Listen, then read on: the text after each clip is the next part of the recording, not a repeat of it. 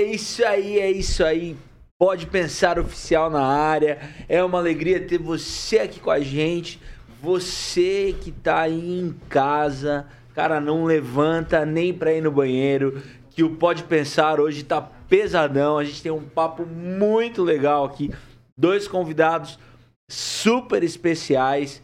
E é importante, é, tem que um bate-papo, utilidade pública, cara, informações especiais para você, para sua família. Então não sai da frente da TV, do YouTube. E você que tá aí no YouTube, você já interage com a gente, manda sua pergunta. Teve caixinha de perguntas lá no nosso Instagram e hoje é um dia muito especial para nós. Eu sou Felipe Quido. Você me conhece como Japa, então continua me chamando de Japa e eu tô com os meus amigos aqui que também vão se apresentar. Isso aí, pessoal. Uma boa tarde a todos. Já compartilha aí essa live, esse podcast com outras pessoas. Quem sabe ainda nem todo mundo está sabendo que nós teremos convidados bastante especiais. E como nós já falamos, né, Jap e Rodrigo, no, no último programa, agora a gente está um nojo, né, cara? É. A, quali- a qualidade dos entrevistados. Subiu. Negócio, velho. Há, há indícios que já nós estamos sofrendo a retaliação do Flow, que eles estão com medo. É, mas beleza, daqui a pouco a gente anuncia. A concorrência está pegando aí, ó. Muito bom, gente, estar aqui com vocês. Hoje está tão bom que a gente até tirou aquele melhor bloco do nosso programa, que é a aí, indicação olha de aí. séries, né? Mas a gente vai aqui, é um papo muito legal, o pessoal tá bom demais. Vamos lá. É, pra quem não pegou a piada, o, o Rodrigo ele tem o- aquele bloco que ninguém entende, né? Isso, é só o mundo geek Mundo dele geek. que funciona. Rapaz, você não zoa não que a internet Ele é geek. fica- fica falando é, série. essa- vem com essa É, que o aí. Diego tem 50 anos, né, gente? Que, então. é, tem que entender, né? Mas eu quero passar aqui as honras da apresentação ao nosso amigo Diego, porque o Diego é o Relações Públicas desse Você programa, né? Ele é o cara conectado com todo mundo. Então, Diegão, quem tá aqui com a gente hoje? Então vamos lá, nós estamos com dois convidados muito especiais. O primeiro deles, o Deltan Dallagnol. Deltan, mestre em Direito por Harvard, coordenou a força-tarefa da Operação Lava Jato em Curitiba, que pela primeira vez revelou o monstro da corrupção da política brasileira. Rompeu a impunidade dos poderosos e recuperou bilhões de reais para o país. Hoje é candidato a deputado federal. E nós temos também aqui conosco o Fábio Oliveira, o Fábio que é engenheiro de formação, atuou no posto de primeiro-tenente do Exército, onde se especializou em política, estratégia e planejamento. Para quem não sabe, o Fábio foi um dos fundadores do movimento MUDE lá em 2014. Chega de corrupção, junto a várias lideranças, inclusive lideranças evangélicas, e esse movimento foi idealizador das 10 medidas contra a corrupção que acabaram sendo desvirtuadas em 2016 dentro do Congresso Nacional. Eles também fazem parte do movimento 200 mais, projeto 200 mais, e o Fábio também, mais especificamente aqui pelo Paraná, o projeto 20 mais. Então, gente, que honra, de verdade, sejam muito bem-vindos, Deltan e Fábio, ao Pode Pensar. Muito bom, e dá uma palavra pra galera aí, pode começar, Deltan, depois Ele ia, Fábio. você cortou o cara. Desculpa, desculpa, desculpa. Tá quase É, eu tava- eu vi ele balbuciando ali, ó. É Pode como- pensar, pode que falar é também. Pode falar. Já tá sofrendo Eu, censura, já- cara. eu pensei que o Diego ia levantar mais levantado essa bola aí. É, eu- então vamos fazer de novo. Então sejam bem-vindos, Deltan Dallagnol e Fábio Oliveira. Legal, bom demais estar aqui, bom demais aqui estar com você, Diego, Japa, Rodrigo, Fábio Oliveira. Um prazer enorme estar aqui em Maringá. E como vocês disseram, a Lava Jato revelou o monstro da corrupção. Algumas pessoas chegaram a conhecer esse monstro porque a Lava Jato ficou tão famosa que acabou virando um seriado, aquele seriado O Mecanismo, não é? verdade. E às vezes as pessoas me perguntam o que, que tem de verdade, mentira naquilo. E eu digo, olha, tem um personagem central nesse seriado que é verdadeiro. O personagem central verdadeiro é o mecanismo. O resto tem muito de Boa. invenção, de drama e traição, para gerar um enredo interessante, para prender a atenção das pessoas. Por isso, romance. Por isso eu só. Ah, ainda bem que eu não sou o cara que trai a esposa lá. É, verdade. Senão Tá ferrado. lascado. Mas eu só tenho uma reclamação séria em relação a esse seriado, que é o fato de que eu sou muito mais bonito do que o personagem que me representa. Isso, pelo menos, é o que dizem a minha mãe, a minha esposa, e eu acredito cegamente nelas. Afinal de contas, eu fiquei famoso, todos vocês me conhecem pela minha carreira de modelo profissional. É verdade, é e agora eu verdade. vou passar a palavra aqui pro Fábio. aqui. Cuidado com essa campanha de desinformação. Vai ser cancelado. Olha, olha o TSE, olha o TSE. Olha cabeçador de fake, news. né? news, fake news. aqui, aqui não, hein? Aqui não. Fábio, seja bem-vindo. Bacana, pessoal. Boa tarde para vocês. Boa tarde, Diego. Boa tarde, Japa, Rodrigo, Deltan. Obrigado aí por esse convite, cara. Que legal esse bate-papo. Já começamos bem aqui, já pois começamos é. dando risada. Pra cima, pra cima. Hein, cara. Contar um pouco para vocês aí da minha experiência também, desde 2014, na luta contra o combate contra a corrupção. As dores sofridas aí, né? A decepção das 10 medidas com aquele congresso que estava lá, mas a gente vai ter muito tempo para contar para vocês. Vamos lá, pessoal. Muito bom. Eu acho que a gente já pode começar daí, tá? Perguntando para os dois, fiquem muito à vontade.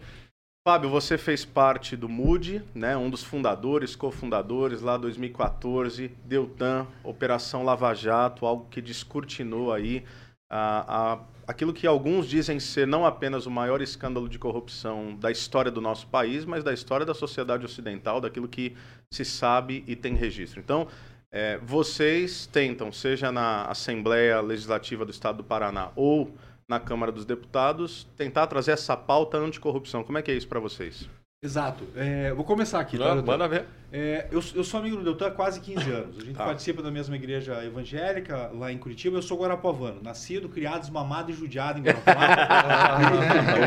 Aí a eu... Guarapuava, vocês não conhecem, é aquela cidade que começou, fica na região começou. metropolitana da grande, da grande, Pato Branco, conhecida internacionalmente como White Duck City. Boa. Cara, essa, essa tentativa de grandeza, é, cara... É, é o bullying. Não, é, é pra te intimidar, né? É mais defesa. É mais é, defesa. Isso. a defesa dele, cara, porque os prédios de Guarapuava fazem sombra em Pato Branco. Sensacional.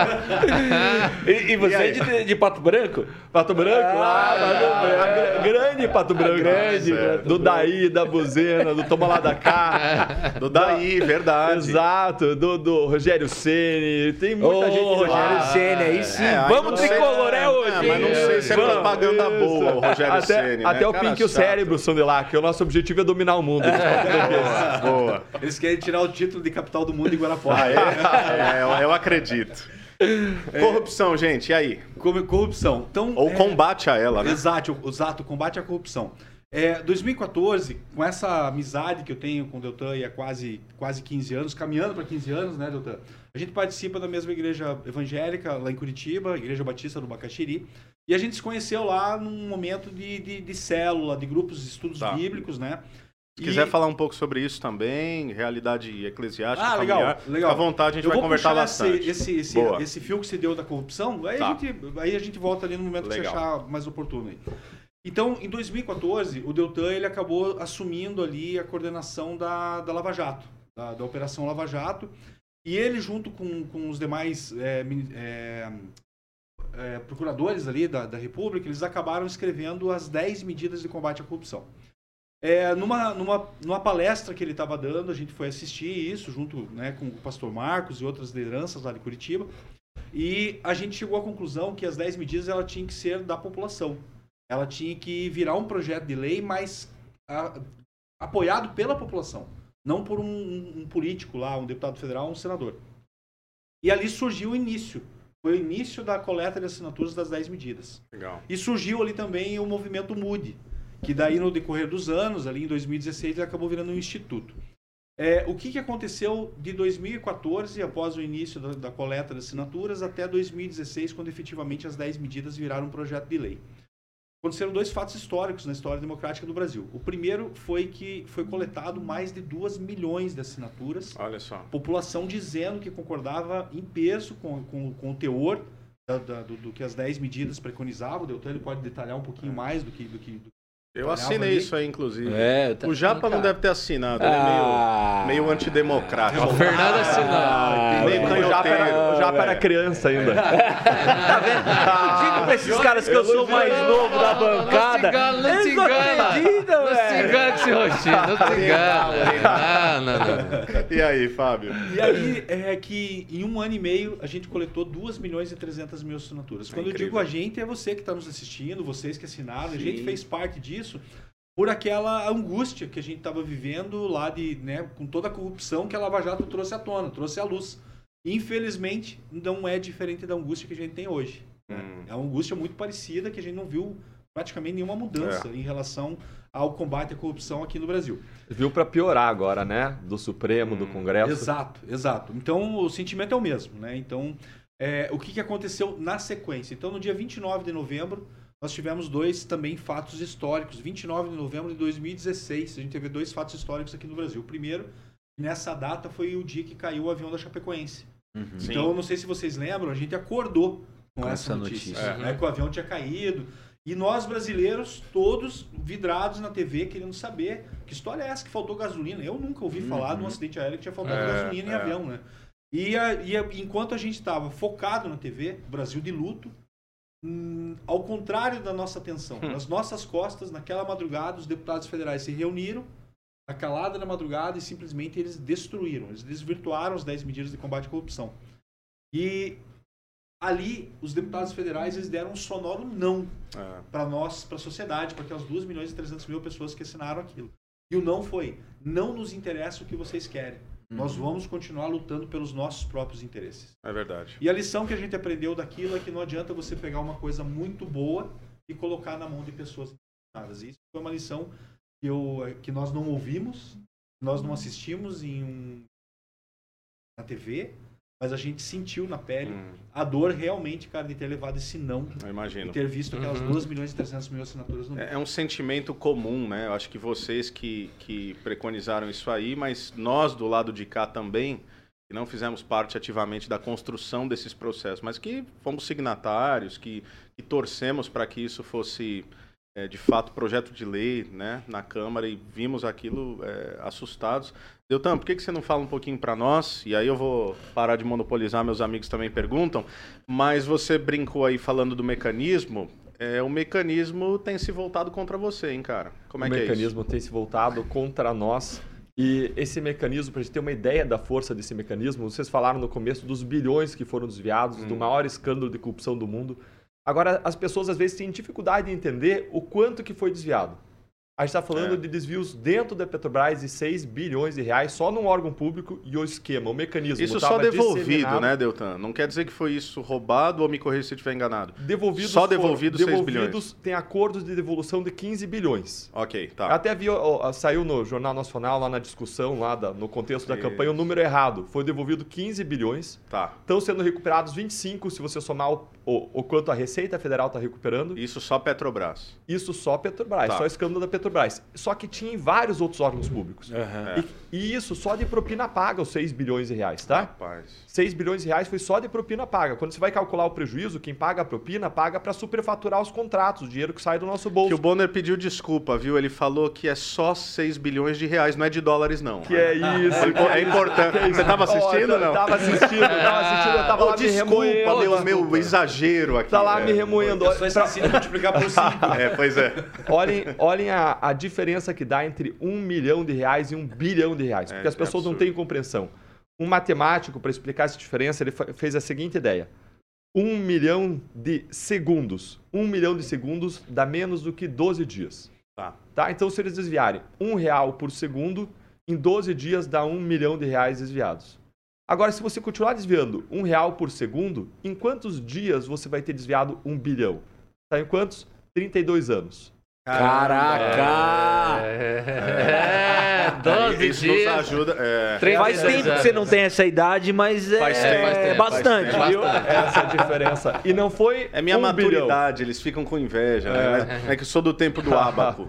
Não foi, um, não foi um bilhão. É. O prejuízo passa de 42 bilhões de reais. Absurdo. Então multiplica aí 42 por 32. A gente tem aí, sei lá, mais de né, mais de mil anos aí de, de corrupção é. com um real por segundo sendo desviado só num esquema como esse. Meu Deus. Então a gente está falando de, um, de algo, que, algo que fez a nossa população sofrer. Porque esse dinheiro, eles passam a mão nesse dinheiro, um dinheiro que é para saúde, para educação, para segurança. Só aqui no Paraná, nos pedágios, a gente fez acordo de devolução de mais de um bilhão de reais desviados. Olha aí. Isso sem falar nas estradas não duplicadas em que morreram mais de 400 pessoas porque elas não foram duplicadas. Então a corrupção ela gera um sofrimento humano contra isso que a gente lutou. Pela primeira vez na história, as pessoas viram pessoas se levantarem contra os grandes corruptos do Brasil que nos saqueiam há décadas. É. Com tudo o que a gente viu acontecendo ao longo dos últimos, dos últimos anos, agora, últimos meses, é que o Supremo Tribunal Federal começou a anular condenações, fazer o que eles sempre fizeram nos tribunais superiores em relação aos grandes casos de corrupção ao longo das últimas décadas, hum. que é derrubar. Além disso, acabou com a prisão em segunda instância, gerando uma impunidade sistêmica da corrupção. Uhum. O Congresso Nacional começou a mudar as leis começou a derrubar a lei de improbidade administrativa, mudar a lei de colaboração premiada, mudar a lei da prisão preventiva. E a grande lição que a gente aprendeu, a partir das 10 medidas contra a corrupção que o Fábio contou, a partir da Lava Jato, é que em algum momento a gente teve esperança de que a justiça ia limpar a política. É verdade. Mas Sim. o que a gente descobriu é que é a política que manda na justiça, porque é a política que escolhe os ministros do Supremo Tribunal Federal e é a política que faz as leis. Interessante. Ô, Deltan, a gente tá vendo aí tudo que tá acontecendo contra você.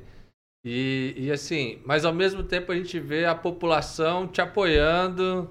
Né? Eu vi aquela primeira vaquinha lá para O pessoal começou a depositar na tua conta. Descobriram o Pix do cara, não É, foi ele que passou isso. Foi- Isso é, é, então. sensacional, né? O pessoal É. Nunca vi nada parecido. depositar na tua conta para pagar a, a, a ação lá. É assim. E, e, e a gente vê assim essa, essa caça aos bruxas, mas ao mesmo tempo uma população querendo que te vê é, como protagonista de uma ação contra a corrupção. Eu queria te perguntar assim, como que é isso para você e ao mesmo tempo uma outra pergunta, como que tua família reage a tudo isso? Porque eu fico imaginando assim, alguém que nunca enfrentou um tipo de, de, de caça mesmo, assim, parece que tem uma intenção, uma agenda para te derrubar. E eu acredito que isso venha a, a mexer com você com tua família de alguma forma. Ô, Rodrigo, só queria fazer um parênteses que a população brasileira é muito inteligente, cara. É? Ela quer que o Deltan se mantenha no combate à corrupção porque eles já viram ele cantando. Então, assim, cara, vamos votar logo nesse É o- cara. Pelo amor de Deus, né, velho? É, o- é o menos pior. Eu, eu publiquei um vídeo esses dias que eu cantava, a música que mais impactou minha vida. Vocês vão encontrar esse vídeo lá no Instagram. Olha aí, ó. E aí a resposta, o pessoal foi: não, a gente quer que você siga combatendo a corrupção, que você vá pro Congresso. Cantor não, cantor não. e o que aconteceu foi uma loucura.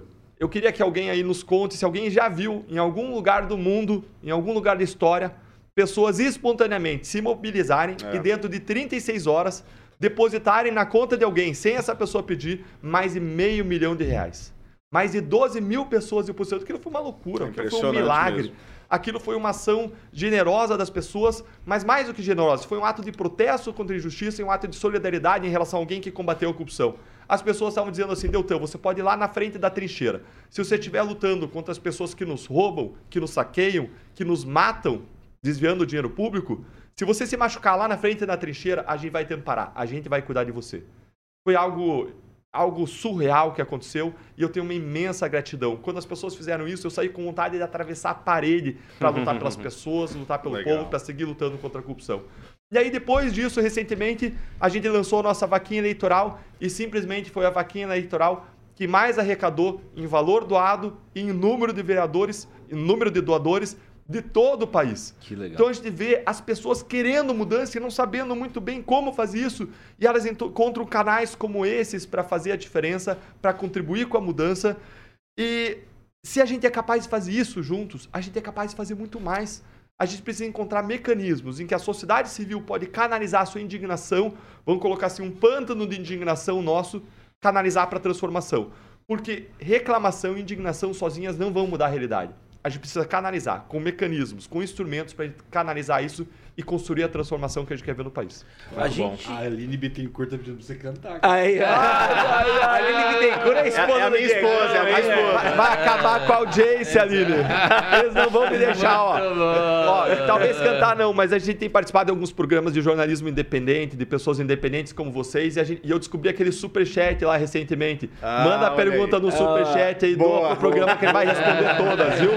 Talvez Cara. até cante se pedirem no Aí, superchat. Ai, ai, ai. Ela tá rindo ali. Deixa eu perguntar uma coisa pra vocês. Vocês falaram que vocês são lá da Batista do Bacaxeri, lá conheço a igreja de vocês. Tive pregando lá um tempo atrás pros adolescentes. Legal, E já. nós aqui somos pastores, né? Nós estamos envolvidos com a igreja e tal. E hoje em dia a, massa evangélica está sendo é, alvo da política, na captação de votos, essa loucura dessa polarização desse país que nós estamos, né? E hoje, se você não tá com um, você representa o outro e é um negócio louco. Como que, que isso tem atingido vocês na comunidade local de vocês, na igreja de vocês?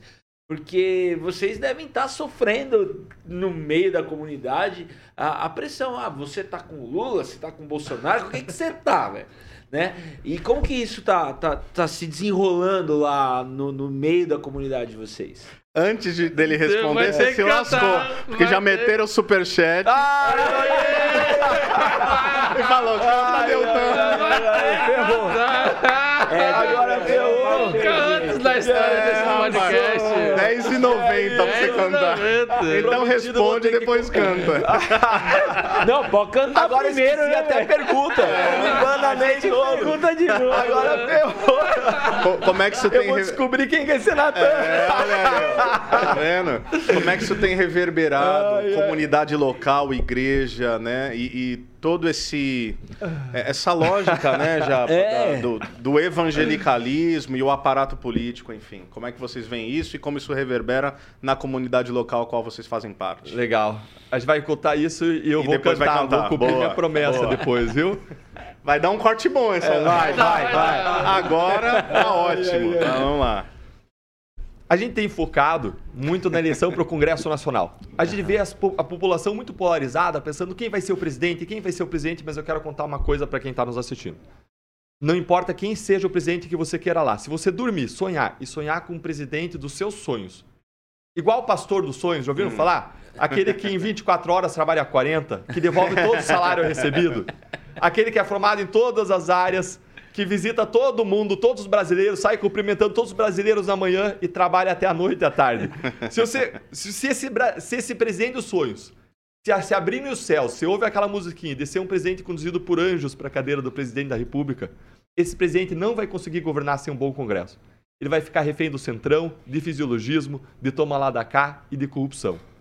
Se a gente quer um bom governo, a gente precisa de um bom Congresso, porque é por lá que passa reforma tributária, reforma administrativa, todas as causas importantes para nós passam pelo Congresso Nacional.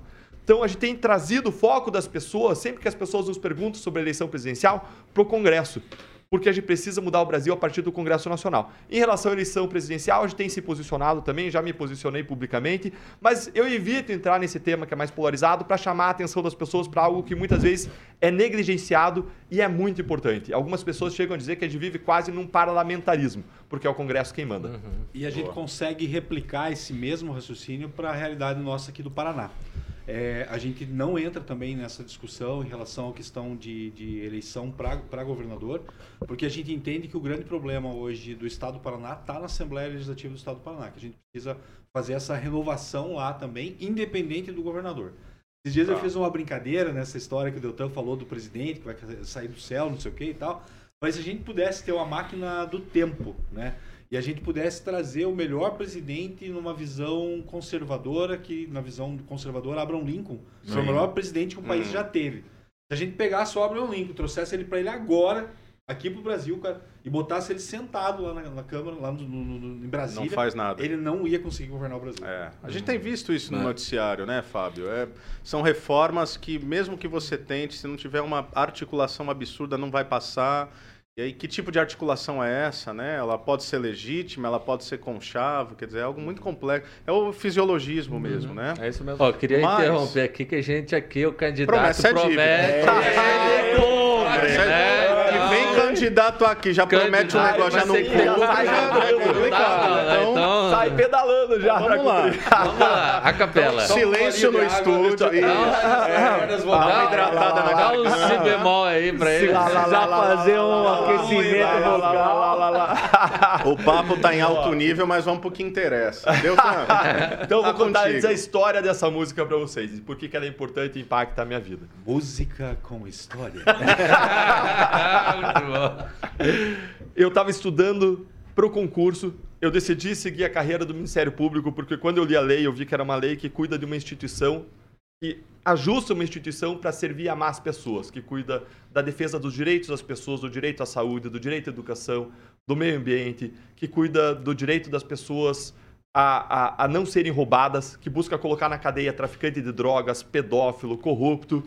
E eu estava estudando para passar no concurso e o meu foco não era só a prova, o meu foco era ter os melhores instrumentos legais para, uma vez entrando lá, servir a sociedade. Ser o melhor defensor da sociedade como promotor de justiça, como procurador da República. E eu estudava até tarde, virava a noite estudando e muitas vezes eu ficava cansado e eu parava e eu trazia o meu foco para aquilo que era realmente importante. Eu acredito que a gente vive sobre a Terra com um propósito, nessa nossa breve passagem sobre a Terra, de amar e servir a Deus e as pessoas.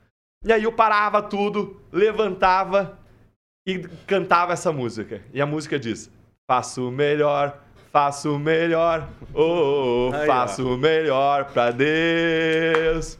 Faço o melhor, faço o melhor, faço o melhor pra Deus. E aí você pule, tá, tá, tá, tá, pule, e você canta, e você dança, e você faz o melhor. E o que eu queria fazer ali era estudar para fazer o meu melhor para Deus e para as pessoas.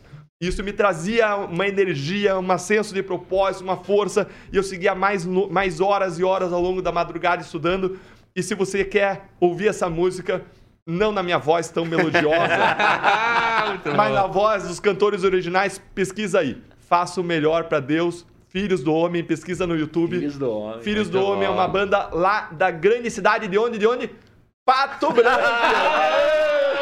Brincadeira. É, de novo, eu falei tudo, volta pra Pato Branco. É um ponto de convergência. Ô, gente, palma, Brasil. Valeu, Natan, valeu, Natan. Eu, eu não sabia que os filhos homens eram de Pato é, Branco exato. também. Eu cara. vou mandar esse corte pro Brasil inteiro. Cris Batistou, um grande abraço pra você, meu irmão. De Pato Branco. Ô, ô, Fábio, eu, e eu vendo... queria dizer, ó, agora, de fato, eu quero fazer coro com, com aqueles que seguem o Deltan e dizendo que ele tem muito futuro. Não na música. eu pensei que você ia querer fazer um coro com ele agora, uma dobradinha, se você ia cantar também. Não é. importa o valor do, do superchat que eu não faço Rapaz, Vocês verem como é que eles estão quase pedindo voto pra mim aqui. Não pode, mas estão tão desesperados. Ô, Fábio, eu vi que você tá anotando aí umas estatísticas e tal, as coisas de engenheiro.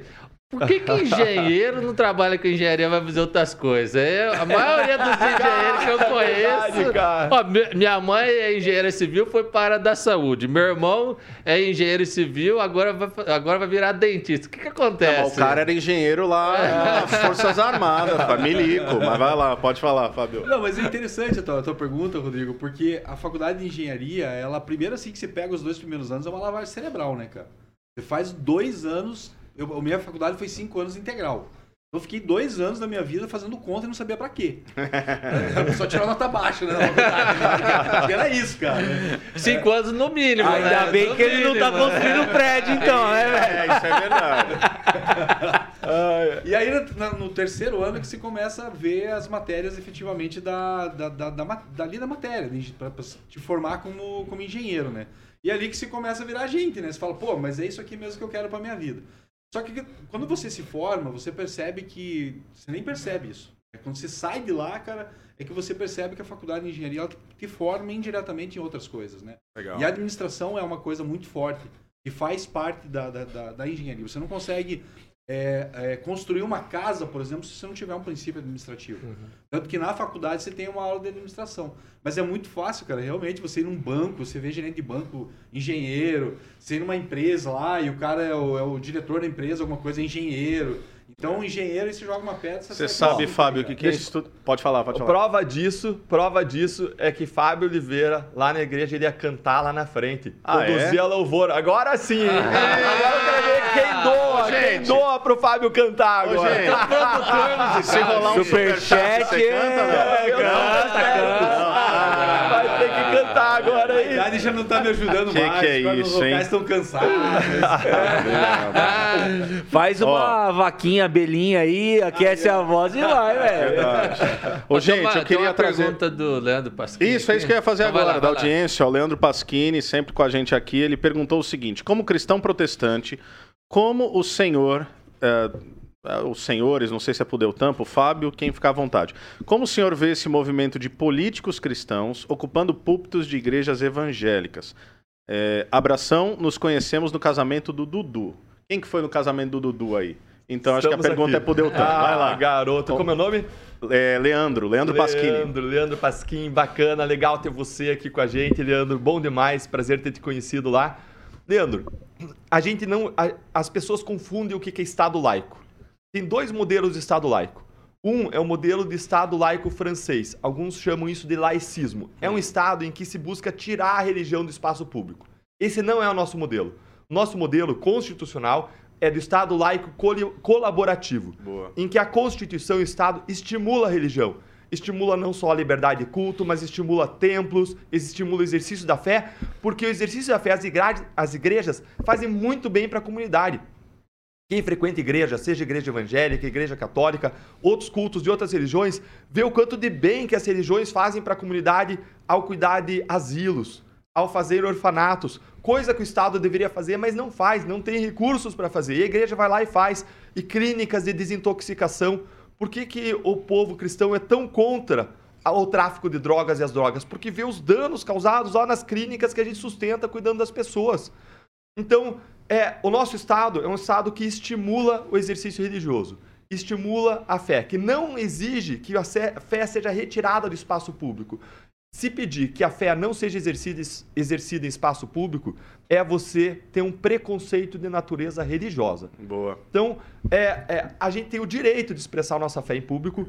E eu li, estudei esse assunto, e vários autores entendem o seguinte: que no discurso, inclusive político, é legítimo que você fale da tua fé e que você baseie o discurso na tua fé. O que não é legítimo é que você baseie decisões do Estado laico em cima da tua fé. Mas no discurso público você pode sim e deve usar a fé no Estado laico colaborativo, porque você excluir a fé porque por, sob o argumento de ser irracional, você teria que excluir todas as ideologias. É. Porque todas as ideologias, socialismo, capitalismo, liberalismo, todos os ismos que você pensar, em última análise, tem por base crenças em determinados princípios, valores e um determinado modo de ver a realidade que tem por base alguma fé. Então, você excluir a fé cristã em detrimento das outras é um preconceito de natureza religiosa, segundo vários autores que escrevem e que estudam esse tema.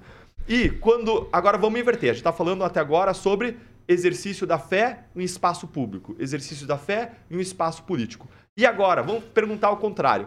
Você pode exercer a política no ambiente cristão? Você pode exercer a política no ambiente de igreja? Bom, o que limita o âmbito do exercício político é lei. Você tem que seguir a Constituição e as leis e as limitações, inclusive impostas pela legislação eleitoral. Respeitados esses limites, você pode. Outra coisa é se é conveniente ou não. Qual é a minha visão sobre isso? A minha visão é de que a gente deve distinguir dois sentidos de política: política no sentido de política partidária e política no sentido de exercício de cidadania. E a política no sentido de exercício de cidadania, a gente faz em igreja, ainda que você não perceba você faz quando você reclama de direitos não atendidos das pessoas, hum. quando você reclama de um buraco na rua, na frente da igreja, você está sim exercendo política no sentido de cidadania. E do mesmo modo como nós ensinamos pais e mães a serem bons pais e mães de família à luz dos princípios e valores bíblicos, como a pessoa a ser um bom empresário à luz dos princípios e valores bíblicos, como lidar com finanças pessoais à luz dos princípios e valores bíblicos. É importante que a gente diga para as pessoas como serem bons cidadãos à luz dos princípios e valores bíblicos, como votar consciente, não em quem votar, de modo nenhum. Mas quais são os princípios e valores, como combate à corrupção, integridade, preparação política, que devem estar encharcando a visão do voto consciente do eleitor, seja ele cristão ou não cristão, mas a igreja também é um espaço de ensino em outras dimensões na área de conforto emocional. É, várias igrejas é, trazem psicólogos para trazer palestras sobre como cuidar dos filhos, como crescer os filhos, como se relacionar com cônjuges. Um assunto importante aqui que a gente pode falar também, como a gente cuidar das nossas famílias. Então, é sim legítimo que a gente traga a política não partidária para o espaço é, cristão de discussão. Quanto à política partidária, eu sei que existem discussões, acho que não é o mais relevante. O mais relevante é a gente falar de cidadania em todos os espaços, inclusive em igreja.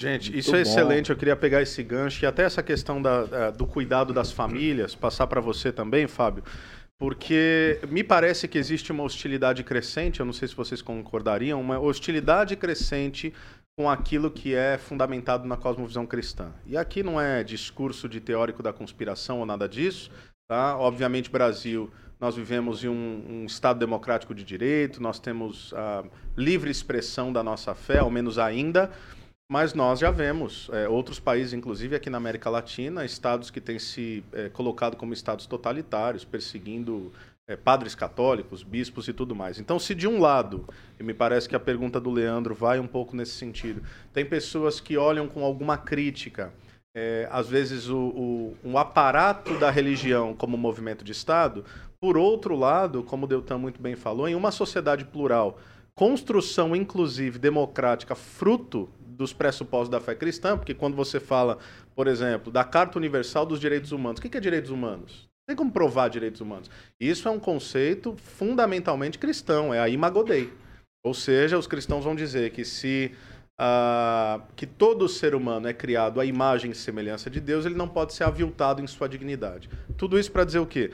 Vocês não usam de uma pauta religiosa para se eleger, mas vocês são cristãos, discípulos de Jesus Cristo que estão tentando ou são postulantes a diferentes candidaturas para fazer a diferença onde quer que vocês cheguem. Como é que é isso para vocês? A minha leitura é correta é, nos fatos, ou seja, não é uma candidatura eminentemente cristã, mas são cristãos que desejam fazer a diferença é, nesses lugares de influência. E aí, já emendando, Deltan falou de família. Se vocês depois puderem falar um pouco sobre essa questão, como é que é a lógica familiar, não política partidária, dentro da vivência de vocês? Não, bacana. É, eu, eu fui criado num lar cristão. Tá. Eu, eu nasci num lar evangélico e, e além dos meus pais serem professores, né, então naturalmente já era para eles algo natural, né, ensinar. É, a base da minha criação foi a Bíblia. Tá. Foi os ensinamentos cristãos. E dentro desses ensinamentos, uh, o que meus pais sempre me ensinaram, primeiro foram os princípios que na Bíblia elas são muito claras. Legal. É, os princípios como a honestidade, né? não falar mentira, é, você ser ético, né? enfim, é, tra traduzindo vários versículos bíblicos, mas as questões éticas e morais e para grande parte dos brasileiros, né, as pessoas que estão nos assistindo são caros, são, né? são importantes. Uhum, é. é. então, o que eu vejo, um grande, se eu puder colocar como um grande resumo tudo isso que eu aprendi, foi questão de propósito. Né? É, a vida, nossa vida aqui na Terra, ela tem um propósito.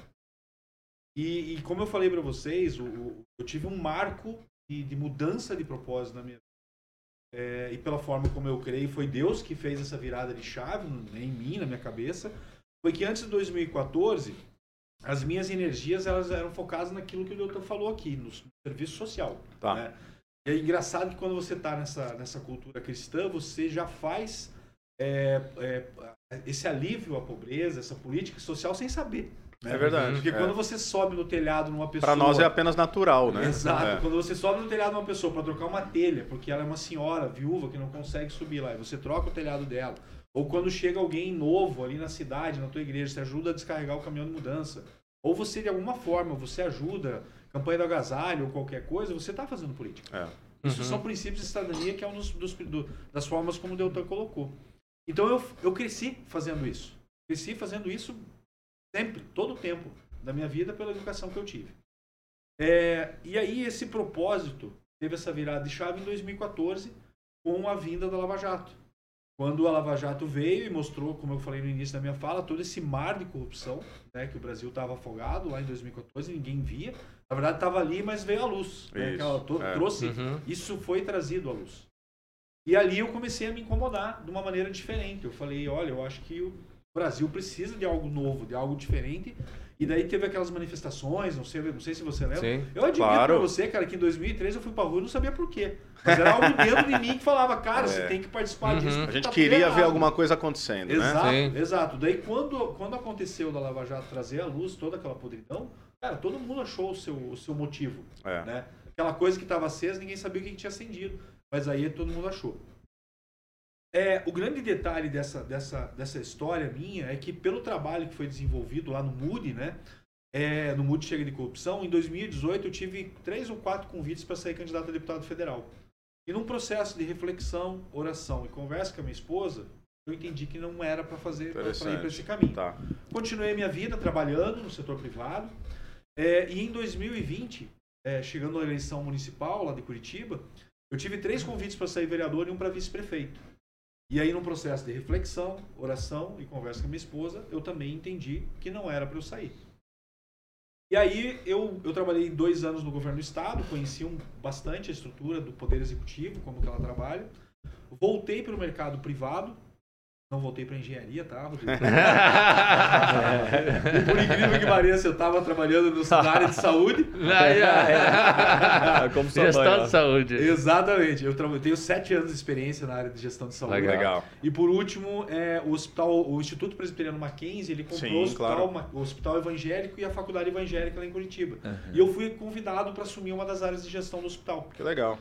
E aí eu estava lá num dia, num jantar, representando o hospital e tocou meu telefone, né? E aí eu quero fazer uma pergunta para os nossos ouvintes, né? Para quem está assistindo, quem nunca se arrependeu de atender um, um telefonema? o detalhe que estava me ligando foi o figura que está aqui do nosso lado. Aí, aí tua vida complicou. Rapaz, complicou. 180 graus, uma complicaçãozinha leve, assim. Aí vocês viram que o Deltão é um cara todo empolgado, é. ele pega e me liga assim, Fabião, cara, eu tava orando aqui em casa, cara, você tem que sair candidato comigo. Eu falei, você tá louco, velho, o que, que você comeu, né, cara? não, cara, você tem que sair e tal. Eu falei, não, cara. Não, porque não, não, não, não. Aí, aí tá aí. É, aí não, que tem um né? Eu não sei quantos de vocês é, que estão nos assistindo já usaram essa desculpa. Eu, eu admito para você que eu usei. Para poder desligar o telefone, eu falei, Doutor, eu vou orar sobre isso. Ah, boa, é o boa, bom crente, é. né? vou orar. Aí voltei pro meu jantar, cheguei em casa, falei pra minha esposa, falei, amor, Deltan me ligou. Ela falou assim, ai, ai, ai. Aí eu falei, não, amor, ele só me convidou pra sair candidato. Ele falou, você tá louco? Só isso. Só isso, né, cara? Eu falei, não, amor, vamos, vamos orar aí, tá tudo certo, cara. Deus já disse, já disse duas vezes não, tá tranquilo, né, cara? E eu admito pra vocês que eu orei uma vez. Orei aquela noite hum. e relaxei. Passou mais ou menos uns dois meses, a minha esposa veio conversar comigo, amor, sobre aquela conversa que você teve com o Deltan, não sei o que e tal. Olha, eu orei esse tempo, eu falei, bom, alguém orou pelo menos. Né? Aí ela falou assim, amor, eu não tenho direcionamento nenhum do Espírito Santo, mas eu quero te dizer o seguinte: a decisão que você tomar, eu vou te apoiar. Legal. Eu olhei para ela e falei assim, tem coisa nova aqui. Ela falou uhum. assim, agora o problema é seu. Eu passei a bola. Agora é com você com Deus.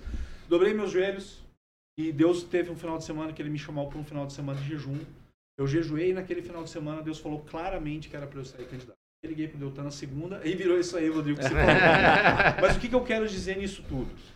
É, você leu ali, Diego, que eu tenho especialização em política, estratégia Sim. e planejamento. Eu fiz uma outra especialização em, em gestão pública recentemente. É, mas assim, eu percebo que tudo isso na minha vida foi um grande quebra-cabeça. Que foi sendo montado e eu tenho plena convicção que é para esse momento. Eu não sei se eu vou ser eleito ou não. Hum. Isso está na mão de Deus. Eu sei que eu estou sendo o melhor candidato que eu posso. Legal. Que foi o chamado que eu tive. Então, assim, resumindo toda a tua pergunta agora, o que eu entendo é que tudo se resume em propósito. Tá. E o meu propósito de vida é fazer diferença onde eu estou, é tentar solucionar os problemas que existem e, e ajudar o próximo, fazer o, amar o próximo como a mim mesmo. Legal. E legal. tudo isso que eu estou vendo hoje nesse momento da minha vida, que é um candidato à Assembleia Legislativa do Estado do Paraná, ele se resume a isso. Eu posso fazer diferença na Assembleia, eu posso ajudar as pessoas na Assembleia e eu posso resolver problemas na Assembleia. Muito bom, muito bom. Muito Diego, deixa Deu eu tempo, entrar favor. nisso, olha só. É, fé e razão se complementam. É, fé e razão se certeza. complementam.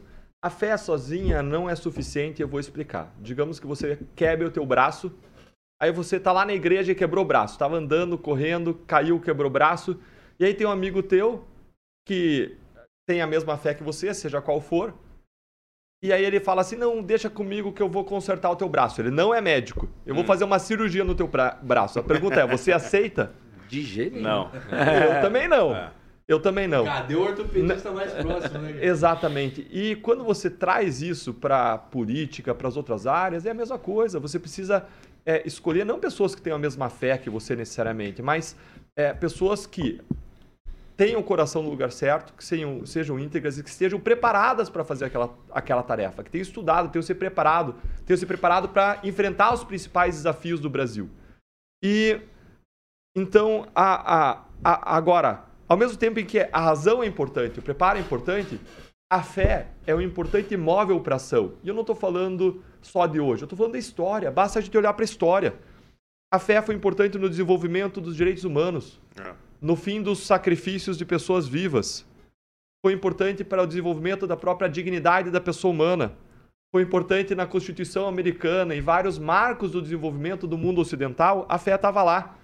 A fé estava na luta contra a discriminação racial nos Estados Unidos no meio do século XX, quando Martin Luther King, um pastor batista, se levantou e, com base em princípio cristão de amor e de não violência, lutou, fez sacrifícios pessoais, familiares para lutar contra a discriminação e a segregação racial.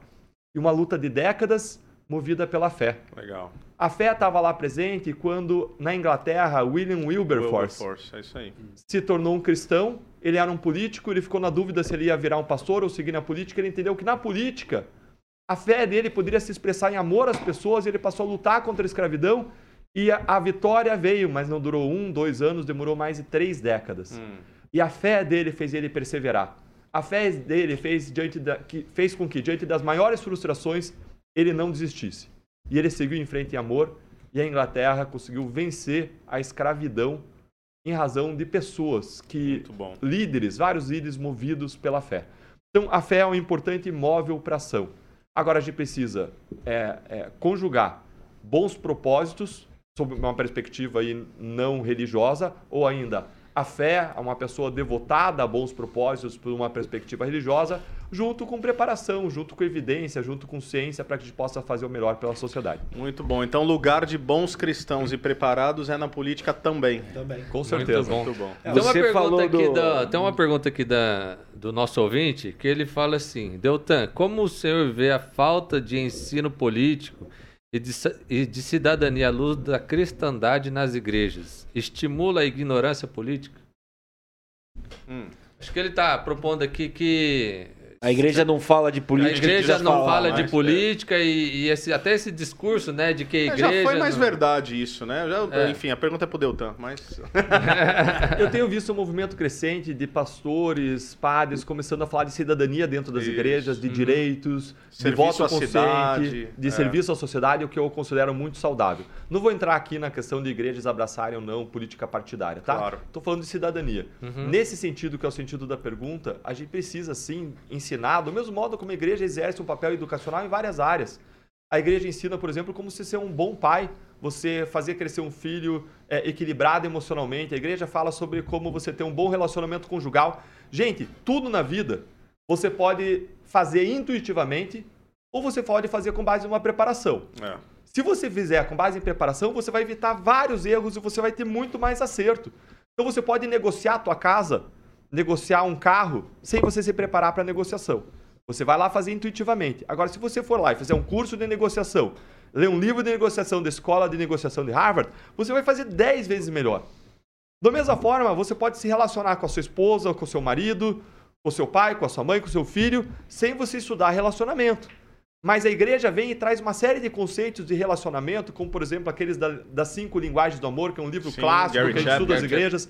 Eu e o Fábio, a gente era líder de ministério de casais, a gente reunia pessoas, estudava livros. Não como casal, né? Não como. é importante deixar claro. Importante deixar claro. Mas você sabe, Deltan, que o Gary Chapman errou. Não, aliás, ficou provado aqui agora. Não são cinco linguagens do amor, são seis. Sabe qual é a sexta? Qual é? O bullying.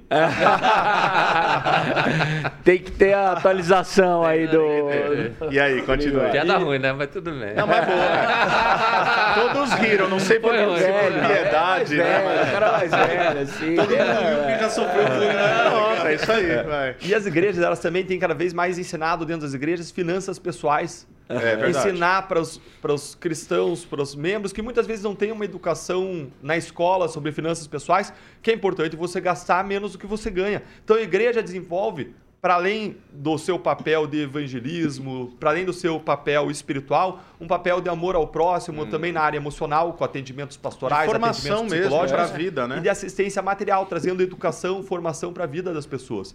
E uma dessas dimensões é a dimensão da cidadania, da mesma forma como é a dimensão da família. Nesse, nesse livro, por exemplo, As Cinco Linguagens do Amor, eu aprendi muita coisa que me ajuda até hoje. Ele traz alguns princípios básicos que eu poderia resumir muito sucintamente numa casca de nós para você que está nos assistindo e depois vai ler do seguinte modo. Toda pessoa se relaciona com outras, é como se a gente tivesse um tanque de amor no relacionamento é com as outras pessoas. Quanto mais a gente é enchido no nosso tanque de amor, quanto mais os outros se comportam amorosamente conosco, mais a gente tende a extravasar amor, a, a, a ultrapassar aquele amor, o tanque, e extravasar e inundar de amor a vida das pessoas ao redor.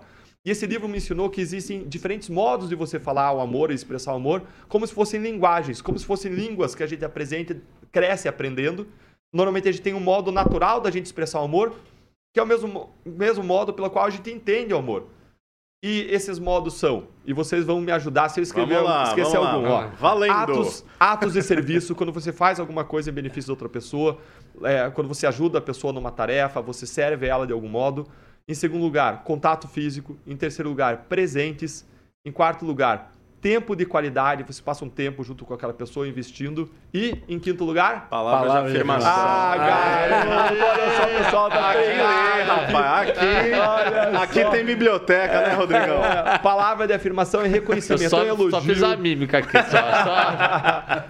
É. Eu queria saber o seguinte, Fábio. Rodando esse Paraná com o Deltan, o seu tanque de amor tá cheio ou tá drenando? É.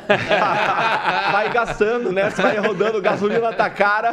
Tá ruim? Veja bem, no meio da viagem eu comprei, recomprei esse livro, sabe? Ah, é? Eu tenho ele em casa, falei, quando, tá na hora de ler de novo quando, Ó, quando a pessoa começa com veja bem... Veja bem. Você sabe que é... Tá lascado, tá lascado. Veja bem. Mas deixa eu contar, cara, uma história, Por favor. uma história bacana. Porque, Depois assim, eu tenho uma pergunta aí pro Deltan. O, o, Deus tem usado o Deltan para fazer coisas malucas, inclusive na minha vida. Né? Uma tá. delas foi o convite que eu falei agora, só para me convidar a sair candidato a deputado estadual. Essa né? coisa besta, assim. Mas, mas, mas o, o, o, Deltan ele tem uma, uma, característica, cara, que ele é um cara muito amoroso. Legal. E, e, ele, e ele consegue, cara, demonstrar amor pelas pessoas, pela atitude. Cara, em 10 minutos ele conversa com uma pessoa, a pessoa já se sente realmente amada por ele. O Deltan era líder de célula e eu era vice-líder. de fazer Lá no Bacaxiri. Explica, explica o que é célula para o Pequeno grupo de estudo bíblico. Pessoal né? que se encontra durante a semana, Exato. estudar na casa de alguém. É tipo novena. Mais ou é, menos, por aí. Por aí. É, pro, pro, pro, fez um paralelo bom. É. E a Igreja Batista do Bacaxiri ela é uma igreja que, que ela, ela trabalha em células. Então tá. ela tem várias células lá que se reúnem durante a semana, durante os dias da semana. Eu era líder de célula, a gente vice-líder, mas a gente não tinha aquele match ainda, não era aqueles best friends. Assim. Tá. A gente tava na mesma célula e tava dividindo, dividindo liderança, né? Um colaborando com, com o outro ali. Isso que ano, Fábio? Mais ou menos? 2009, 2010, ah, é, até 2012. Tá bom. É, acho que foi 2009. Aí ele e a Fer, dois malucão, chegaram para mim e pra minha esposa e falaram assim: escuta, vamos fazer uma viagem, nós quatro. Aí a gente Cara, a primeira coisa a gente pensou, tipo, uma viagem de final de semana e tal, não sei o quê. Eles, não, é que a gente tá com uma viagem marcada é, para os Estados Unidos, são 20 dias, a gente pensou em convidar vocês, né? Aí a gente, ah, cara, a gente vai dar uma pensada. Eu e minha esposa quebradaço, assim, né, cara? Aí a gente chegou em casa e falou, cara, dois malucos, né, cara? A gente mal se conhece. Os caras 20 dias. Mas é características dele, legal, sabe, cara? E, e, daí, só pra terminar a história, cara, eu e minha esposa tinha acabado de comprar um apartamento, tava mexendo na mobília. Cara, a gente deixou de imobiliar a sala, cara, pra, pra ir pra viagem. Eles, cara, foi melhor Ou seja, desde 2009 o Deltan tá te complicando. É, tá dando prejuízo, né? tá dando prejuízo. Tá dando prejuízo. Ô, Deltan, eu queria fazer uma pergunta Ó, só isso pra... aí é bullying, só pra é, registrar, viu? E a sexta... Vamos mudar de Sinta-se amado. É. É. é. bom saber quem foi líder do Ministério de Célula. A gente tá é. organizando o congresso de célula da nossa aí, igreja. A gente vai fazer um convite pra você. Já era, já era. Bora Agora lá. é jogador caro, a agenda tá é. cheia. Mas, Deltan, pro pessoal depois não falar que foi só conversa de comadre, um negócio, né? Tem gente achando hoje, é, inclusive houve uma declaração, é, eu tô sem noção de tempo, se semana passada, semana retrasada, acho que foi semana passada, aquela série de entrevistas aos, aos candidatos à presidência da República lá no Jornal Nacional, repercutiu pra caramba. Um dos candidatos, uh, ele disse que foi, e eu não quero ser injusto, tá? Mas ou ele usou, alguém talvez me ajude, a expressão absolvido ou inocentado. E tem gente que acha que foi isso mesmo, que, que a Lava Jato errou, que, enfim, que o cara foi inocentado, absolvido. O Barba. O Barba, o Nine. Quer falar um pouquinho sobre isso aí? Bora, vamos falar assim. Foi inocentado ou não foi inocentado? A situação dele é igual a do Eduardo Cunha. Tá, explica Eduardo, pra gente aí, Eduardo por favor. Cunha tinha contas do exterior, que recebeu propinas comprovadamente e a justiça anulou o caso, derrubou o caso com base em filigrana. O Supremo Tribunal Federal foi lá e mudou a regra do jogo. Disse o seguinte: a partir de 2019, quem julga corrupção política não é mais a Justiça Federal e sim a Justiça Eleitoral. E essa nova regra, que é uma porcaria, hum. que vai ferrar todas as investigações futuras de corrupção, porque nunca a Justiça Eleitoral. Eu tô para conhecer alguém que me indique um caso em que uma pessoa foi mandada para cadeia pela Justiça Eleitoral. Até agora, ninguém me indicou oh, nenhum. Ponto, verdade, Desconheço. É, eu trabalhei na Justiça polícia, Eleitoral. Né? Mas acho que, ó, de repente esse mês a gente vai ver mais, viu? olha, mas. mas vamos dizer assim, ó, ninguém condenado e mandado para é. cadeia por corrupção, por nada na Justiça Eleitoral. E eu trabalhei como procurador perante a Justiça Eleitoral também. Isso ferra com o futuro, mas aí a nova regra que eles criaram, eles aplicaram para o passado. Hum. Isso é absurdo, porque isso derruba uma série de casos. Derrubou o caso Passadina, de superfaturamento de 700 milhões de dólares. Derrubou o caso Palocci Vacari. Derrubou o caso da Operação dos Pedágios, Operação Integração aqui no Paraná. É a situação do Beto Richa, derrubou o caso do Eduardo Cunha, ou seja, a justiça Complicado, muda a regra é. e aplica para o passado. E se a gente tivesse seguido a nova regra lá no passado, o caso teria sido anulado porque a regra era diferente naquele momento. A gente seguiu a regra do jogo. Por isso que não foi anulado, mas aí eles mudam a regra, aplicam para trás e você fica se sentindo que não tem como você defender a sociedade. Porque se você corre, o bicho pega, se você fica, o bicho come. Então, essa foi a situação de Eduardo Cunha. E a situação do Lula? O Lula foi condenado. E, ele, gente, ele tá mentindo descaradamente. Hum. Mentindo descaradamente. Abram lá o Twitter dele. Ele fala assim: fui condenado por um juiz e um procurador. Lula, procurador não condena, procurador acusa. Não hum. foi um juiz e um procurador. Nós éramos 15 a 20 procuradores que, de forma unânime, nós apresentamos uma acusação com base em fartas provas. Aí um juiz condenou, foi para o tribunal, três desembargadores reolharam tudo, confirmaram a condenação, foi para o Superior Tribunal de Justiça, quatro ministros, inclusive indicados pelo Lula e pela Dilma, falaram que era o caso de condenação, mantiveram a condenação. Então a gente tem aí quatro mais três mais um, oito juízes só julgadores, todos independentes. Em diferentes instâncias. Em diferentes instâncias e procuradores. Só na primeira instância, 15 a 20, mais outro tanto na segunda, mais outro tanto na terceira. Então o que a gente tem é um caso de robustas provas, uma pessoa que foi condenada, depois teve um outro caso em que foi condenado, o primeiro foi o do caso do triplex, o segundo triplex, foi o caso do não, sítio. tripec. É. Tem que falar direito. É. Gente, Trimpec. A, a, imprensa noticiou mal esse caso. A imprensa noticiava como se fosse um triplex. Não era um triplex, era corrupção de milhões na Petrobras, mais hum. um triplex. O caso do sítio, a mesma coisa. Corrupção de mais de 10 milhões na Petrobras, pela qual ele foi condenado, mais um sítio. E ainda tinha um terceiro caso. Nesse segundo caso, aliás, ele foi condenado por outra juiz, que não era o Moro, a juíza Gabriela. Foi para o tribunal, três embargadores, já tinha mudado um dos três eram um novo e outros dois que julgaram o caso anterior. Foi para a CJ, desculpa, não foi para a CJ, mas a primeira e a segunda instância confirmaram a condenação, condenaram e confirmaram a condenação, e ainda tinha um terceiro caso, em que era o caso do Instituto Lula, em que dinheiro do Debrecht foi para o Instituto e dali foi para comprar um apartamento do lado de onde ele morava, segundo a acusação, um apartamento que ele quebrou a parede e passou a usar e Beleza, aí hein? dizia que ele tinha alugado, mas ele teria pago tudo em espécie. Ou seja, não tinha prova efetiva do pagamento, estava tudo sendo julgado, a gente apresentou a acusação com base em fortes provas, como nos casos anteriores. Mas vamos voltar para o primeiro caso que ele foi condenado, para o segundo que ele foi condenado. Questão, ele foi absolvido? Não, ele não foi. O Supremo Tribunal Federal anulou esse caso da mesma forma como as cortes superiores do Brasil anularam a maior parte, quase todos os grandes casos de corrupção ao longo da história. E aqui eu quero voltar para a primeira pessoa que se insurgiu contra a grande corrupção no Brasil em 1650, que era um padre, Padre Antônio Vieira. Hum, Ele dizia que o verdadeiro ladrão não era o ladrão de galinhas, eram os governantes portugueses, que não vinham aqui buscar o nosso bem, mas sim buscar os nossos bens. E ele falava que enquanto o ladrão de galinha roubava e era enforcado, o verdadeiro ladrão roubava e enforcava. Hum. E é o que a gente vê hoje. O sistema corrupto querendo enforcar quem combateu a corrupção livrando quem praticou a corrupção e querendo enforcar quem combateu a corrupção. E a questão é: a gente vai ficar parado? A gente vai deixar isso acontecer? Ou a gente vai mostrar que o brasileiro de bem, que a integridade e a honestidade também contra-atacam? Boa, boa. Ô, Ó, Deltan, a gente, deixa eu a fazer uma vai, pergunta aqui. Sim, mas a gente vai ter que encerrar para para TV, TV, verdade. Mas a gente vai continuar Vamos no YouTube. continuar. Você da TV Você... aí, valeu demais, hein?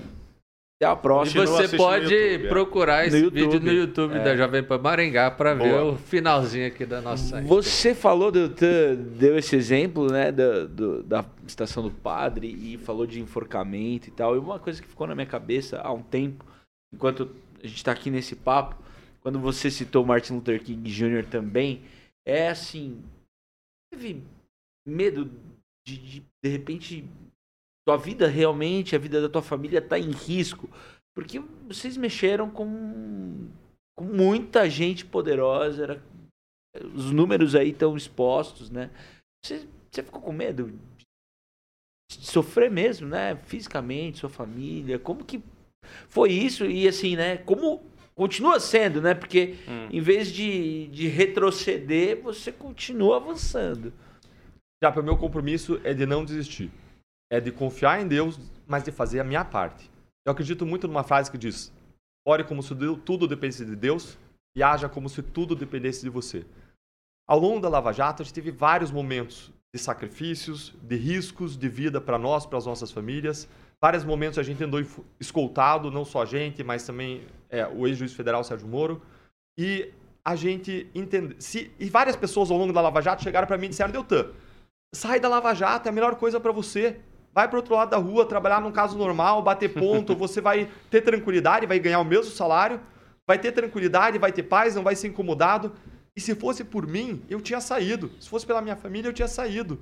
Agora, quando a gente para para pensar é, em tudo que estava acontecendo, a gente viu corrupção que faz as pessoas morrerem, que mata. E a nossa luta não era uma luta para colocar pessoas na cadeia, era uma luta para proteger os brasileiros contra a injustiça. Quando a gente pensa que é por amor ao próximo, ao próximo, por serviço, por propósito, aí tudo vale a pena. Se fosse por nós, a gente desistia no primeiro dia. Se fosse pela minha família, por mim. Agora, quando é pelas pessoas, quando é por amor pelos brasileiros, aí vale a pena de correr risco, aí vale a pena de seguir em frente, aí vale a pena não desistir. E algumas pessoas eu vejo frustradas com tudo o que aconteceu. Frustradas com a história que o Fábio contou das 10 medidas contra a corrupção que foram enterradas no Congresso Nacional, frustradas com o desmonte na Lava Jato, frustradas com o combate à corrupção sendo enterrado e esse caso que foi o caso das nossas vidas, o caso Lava Jato, o caso das nossas vidas de buscar justiça e alcançar justiça pela primeira vez na história sendo desmontado. E eu queria colocar para você a seguinte situação: se você tivesse uma pessoa da sua família que tivesse um sofrimento, uma dificuldade, uma doença, você desistiria dela? A grande verdade é que a gente jamais existe das pessoas que a gente mais ama na face da Terra. E lutar pelo nosso país, lutar para um bom congresso, lutar pelos desafios do país, é lutar pelas pessoas que a gente mais ama na face da terra. Quando a gente fala de amor ao país, não é amor a algo abstrato, não. A gente está com o nosso destino entrelaçado, em grande medida, com as pessoas com as quais a gente convive nesse território. Amar o nosso país é amar as pessoas que a gente mais ama na face da terra e a gente jamais existiria delas. Por isso a gente jamais pode desistir do nosso país. Muito bom. Muito, legal. Doutor, você, você falou de uma coisa que eu acho que é um o cerne do sentimento do brasileiro, acho que nesse período eleitoral, né? A gente tá com essa com essa coisa que a gente não consegue engolir desde a Lava Jato até hoje, os mandos e desmandos no país, toda essa circunstância que a gente até às vezes tem medo de enfrentar, de falar os nomes. Hoje a gente não você fala um nome, o cara quer te derrubar do ar, ele quer te processar. É, tá, tá, muito difícil e a gente assim se vê indignado com essa situação que o Brasil tá e a gente não assim vê pouca esperança. Vocês assim que estão tomando uma decisão, que estão enfrentando isso de fato, né? Qual, qual que é a, a palavra que você dá para essas pessoas indignadas que estão em casa nos assistindo? O que, que você encorajaria a população que, que te apoia e que pensa no Brasil a fazer? Como que você trata essa demanda? Algumas pessoas acham que você vai vencer uma grande injustiça histórica regada da noite para o dia, mas não é verdade. Basta se olhar a história. As grandes vitórias contra injustiças históricas e arraigadas foram vencidas ao longo de muitos anos. A escravidão na Inglaterra eu mencionei antes, a discriminação racial nos Estados Unidos que eu mencionei antes, vencer a corrupção em vários países, como os países nórdicos, como os Estados Unidos, foi um processo. Não foi um ato, mas foi um processo em que as pessoas se envolveram. O Fábio costuma falar uma frase que eu gosto muito, ele fala o seguinte: para você transformar uma lagarta em uma borboleta, você não precisa de um milagre, você precisa de um processo. Hum. E muitas pessoas às vezes ficam olhando para cima e dizendo: Deus faz um milagre, muda o Brasil. E ele fala que ele fica imaginando Deus lá em cima, olhando para as pessoas na imaginação dele, dizendo: Meu amigo, você não precisa de um milagre, você precisa arregaçar as mangas, você precisa de um processo. E o que eu estou disposto a fazer é aquilo que eu gostaria que cada cidadão brasileiro fizesse: é fazer tudo o que tiver ao meu alcance. E grande parte da sociedade tem nos amparado nisso. Quando a gente é atacado, quando a gente é, é, retalhado, a sociedade tem nos amparado. Antes a gente falou daquele movimento espontâneo das pessoas depositando mais de meio milhão de reais na minha conta em 36 horas. Como que eu não vou honrar Você cancelou isso que a teu Pix, fez? né? Falou, não, para, para Exato. de mandar. Cancelei o Pix, porque não parava de entrar dinheiro na conta, né? E a gente, e a gente chegou um momento que a gente dizia, qual é o limite disso, né? É, chega, já parou, passou do valor e, e, embora a gente tenha se sentido com uma avalanche de amor, antes a gente estava falando de tanque de amor, né? Nosso tanque extravasou de amor, do amor de vocês, da solidariedade, da compaixão. E é, eu acredito no poder da fé, no poder da esperança, no poder do trabalho, na força do trabalho. E, e eu cresci com os meus pais me ensinando o valor da disciplina. O meu pai é uma pessoa que me exigia muito. E eu lembro de uma vez que eu cheguei com um boletim para o meu pai e eu tinha tudo nota 10 e uma nota 9 e entreguei aquele boletim para o meu pai, ele olhou de cima a baixo e falou: "Meu filho, tem que melhorar no 9".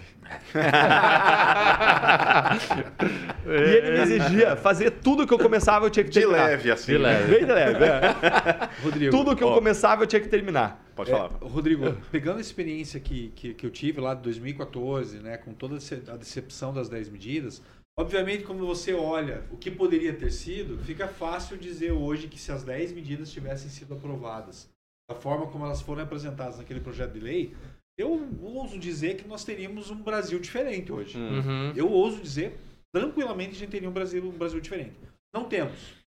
Então, o que nós precisamos, com esse projeto 200 mais e com o projeto 20 mais, que o Diego comentou, é a gente renovar a Câmara dos Deputados, a, a, o Senado, renovar também a Assembleia Legislativa, para que a gente tire as pessoas que estão lá, as, os maus intencionados que estão lá, e, e efetivamente a gente consiga ter novas leis, leis direitas, leis que vão punir quem tem que ser punido de uma maneira correta.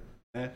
E, e se eu for dizer aqui uma, uma, uma palavra que eu uso para mim, mas que eu posso dizer para você também, é não desista. Legal. Eu creio muito no povo brasileiro, eu acredito em mim como brasileiro, acredito em todos nós aqui que estamos nessa bancada, você que está assistindo, e eu tenho certeza, sim, que o Brasil tem jeito. Tem uma historinha que fala que é, um dia estava andando um funcionário da NASA e ele estava com um visitante, e ele estava mostrando a NASA para esse visitante, e quando eles estavam num grande corredor tinha uma senhora varrendo o chão. E aí o visitante perguntou para aquela senhora: O que, que você está fazendo aqui? A resposta é óbvia. Então, ela olhou para ele e falou assim: Eu estou ajudando a construir foguetes. Que legal. É cada é... um fazendo parte do processo. Foi o que o Deltan falou. Um senso né? de propósito. Né? Exatamente. Né? Qual é o propósito? Vamos arregaçar a manga e vamos fazer parte do processo. Gente, a gente está quase estourando. Então, enquanto o Deltan falava, Fábio também, é, eu me lembrei quando vocês ainda falavam: é, olha, nós não queremos que aconteça o que aconteceu na Itália. Uhum. Se não me engano, a operação uhum. Mãos Limpas, não isso, era isso? Uhum. Várias vezes a gente alertou. Várias vezes. Em certo sentido aconteceu. Né? O sistema vai se fortalecer para fazer leis que favoreçam a continuidade da corrupção, da improbidade.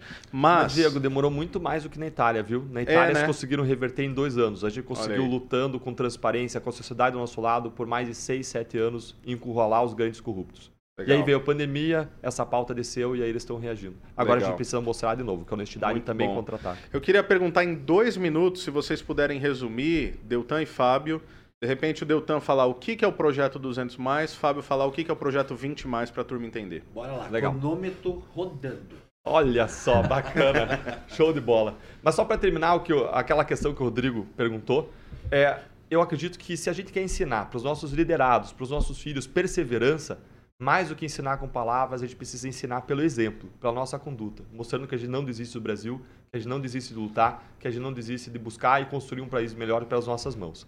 Legal. Bom, projeto 200 mais. Projeto 200 mais é justamente isso, é a gente não desistir. Mas não adianta você não desistir, você tem que ter uma estratégia.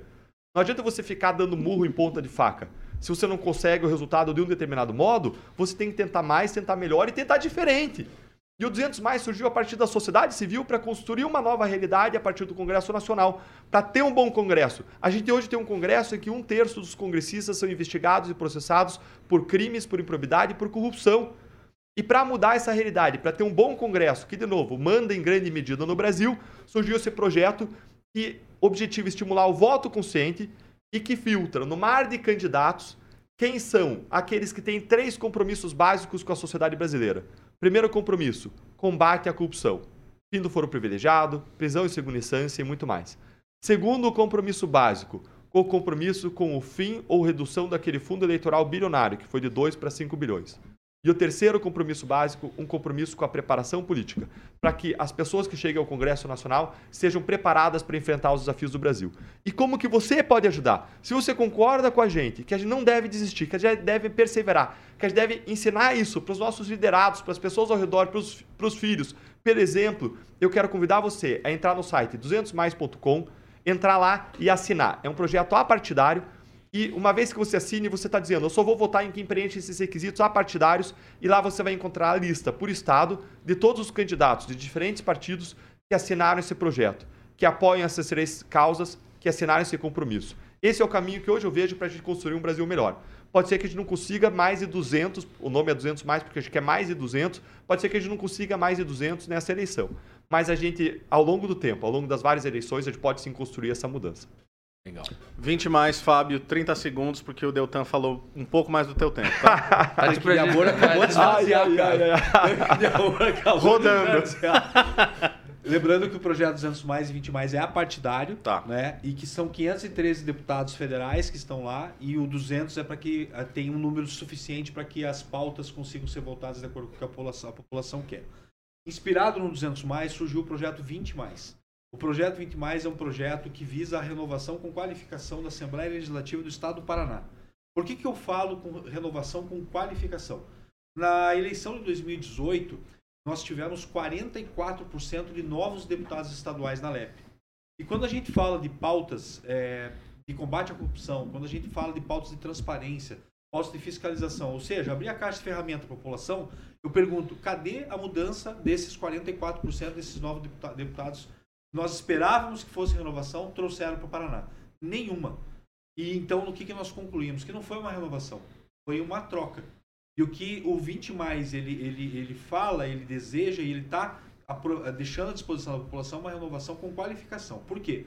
Porque ele é baseado em três princípios também. Um princípio é o, é o mesmo do 200 mais, que é o da capacitação política, onde o candidato ele é, se compromete a fazer um curso de 100 horas de capacitação política, matérias como finanças públicas, saúde, educação, é, empreendedorismo político, Legal. uma matérias para tornar ele um ótimo deputado estadual. Eu fiz um curso agora recentemente, onde teve, teve 13 mil inscritos para participar desse curso e só 194 selecionados. Graças a Deus eu fui um desses selecionados e hoje eu posso afirmar que eu me sinto totalmente capacitado para assumir uma Excelente. cadeira na Assembleia Legislativa. Excelente. Agora veja o que a falta de capacitação faz na Assembleia Legislativa. Votaram agora a, a, criação de 542 cargos comissionados na Assembleia, sem nenhuma discussão técnica. 100 milhões de reais por ano vai custar isso para a Assembleia. E os outros dois princípios é transparência e fiscalização.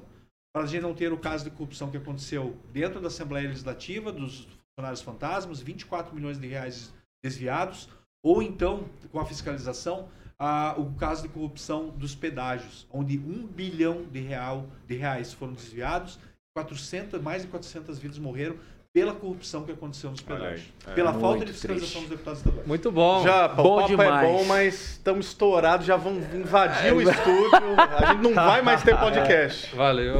Mas... A gente quer agradecer demais a presença de vocês, Fábio Deltan. Redes bom sociais demais. dos dois, rapidinho, Instagram. Arroba Deltan Dalagnol. Lá você vai encontrar mais informações sobre o 200 mais, sobre esses projetos de mudança para se envolver. Quer saber Fábio? mais sobre o 20 mais? Fábio Oliveira, PR de Paraná, e você vai ver Boa. falando sobre isso. Muito bom. E terça-feira?